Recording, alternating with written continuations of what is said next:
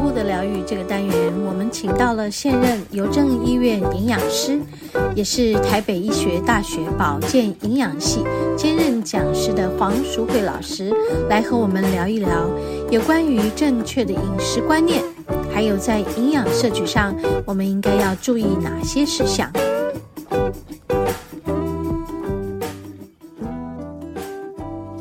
好，我们节目进行到第二个单元了啊、今天第二个单元呢，我们还是要延续上一周和黄老师的访谈，内容是关于肤质、无肤质的疗愈。什么是肤质？然后为何有些人会有肤质过敏的问题？然后肤质过敏会有什么样的症状？我们应该要怎么样避开肤质的食物，以避免这个过敏的产生？我们一起来听听黄老师详尽的解说。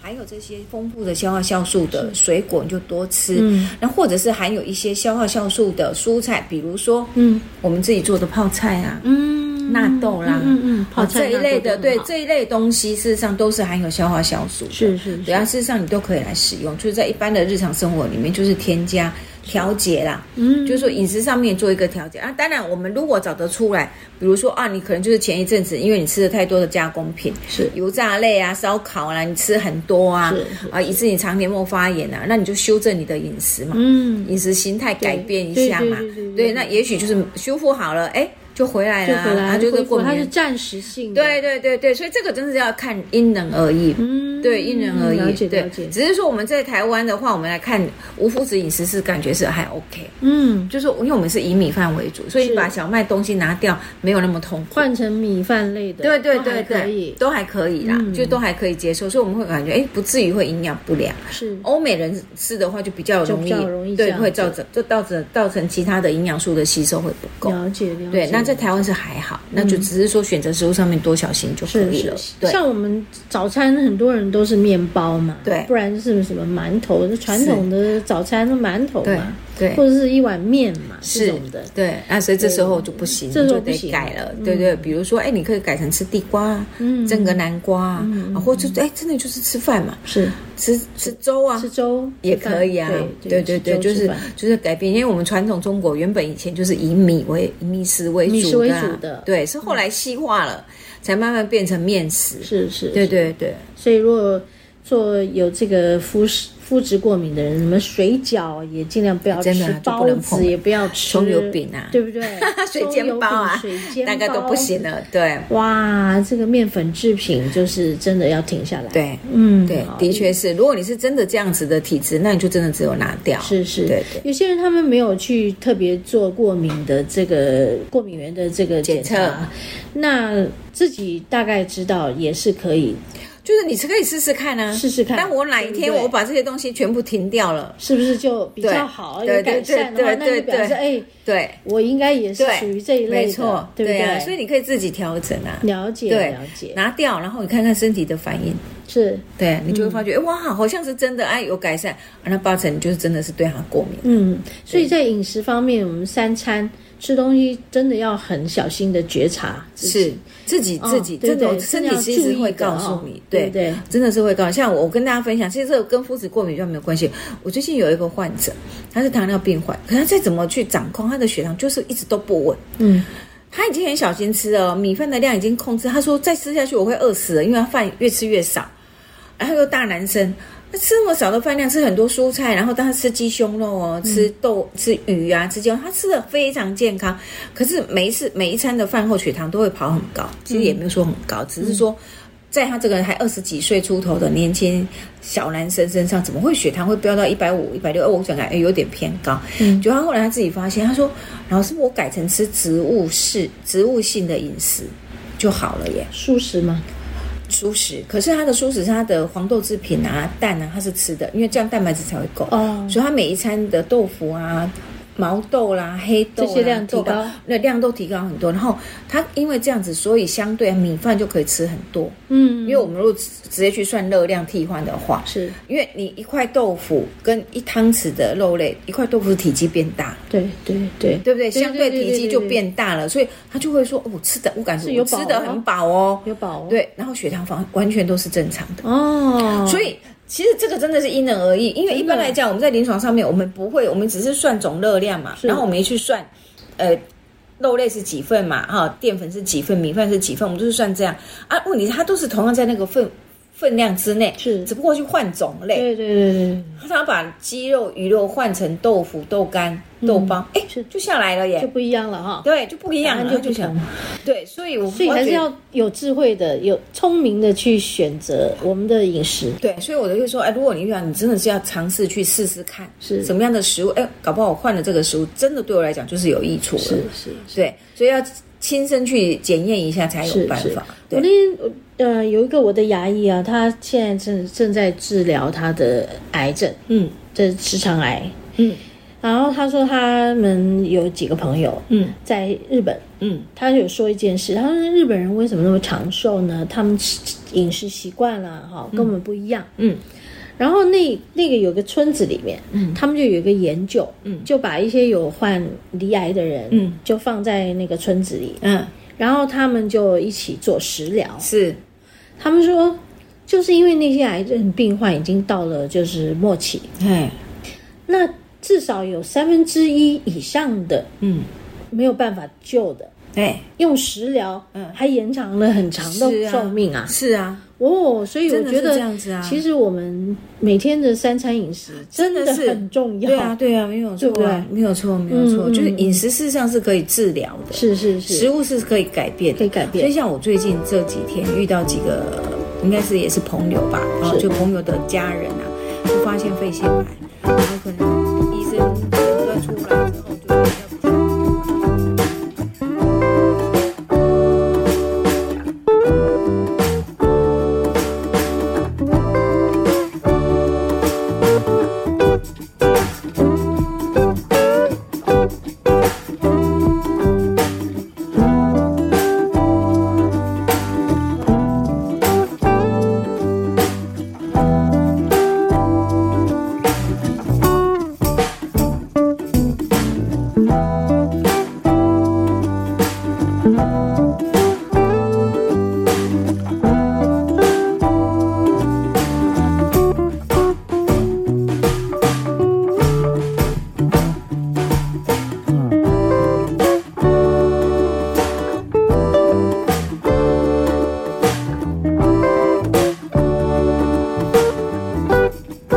哦，所以我觉真得的是这样子其啊实我们每天的三餐饮食真的真的是很重对啊，要，对啊，没有错对不对啊，没有错，没有错，嗯嗯就是饮食事实上是可以治疗的，是是食是，物是可以改变的可以。改所以变，像我最近这几天遇到几个，应该是也是朋友吧，啊，是就朋友的家人啊，就发现肺腺癌，然后可能医生诊断出来之后，就给要下评评估啊，嗯就告诉你说啊，大概就是一一年的寿命啊，嗯然后大概是，我常常会心里都会想说，这个患者本身你不要被那个数字给局限住，会有哈，对不会对？。他会，他会，他哦有会一种想说暗示啊对，信暗号示啊，我就存几档，啊啊，就存半档。我是感觉不会，因为我不要这样子的心态，因为在我的周遭，嗯我有很多癌症的病患，也都是医生告诉你说啊，大概一年，嗯啊，大概半年，可是截至目前为止四五年，人家都好好的，对对对不 你对？懂我的意思吗？对啊，对啊，所以你不要被那个一年或半年数字制对给局限说啊，那大概就是这样，我就这。其实不会，嗯很多时候反而是放宽心，是你就好好的往前走，往前看就好好走。当然，我不能讲说哦，你就永远就是健康长寿，但是我的意思是说，是突破了那个医生讲的那个。是那个那个界限，因为医生讲的也只是一个生物学的统计值而已，它不代表每个人都一定是这样。对，我相信，对啊，所以如怎你怎么去突破这一个平均值，嗯，那就靠个人哦。对对，而且嗯每天的饮食三餐。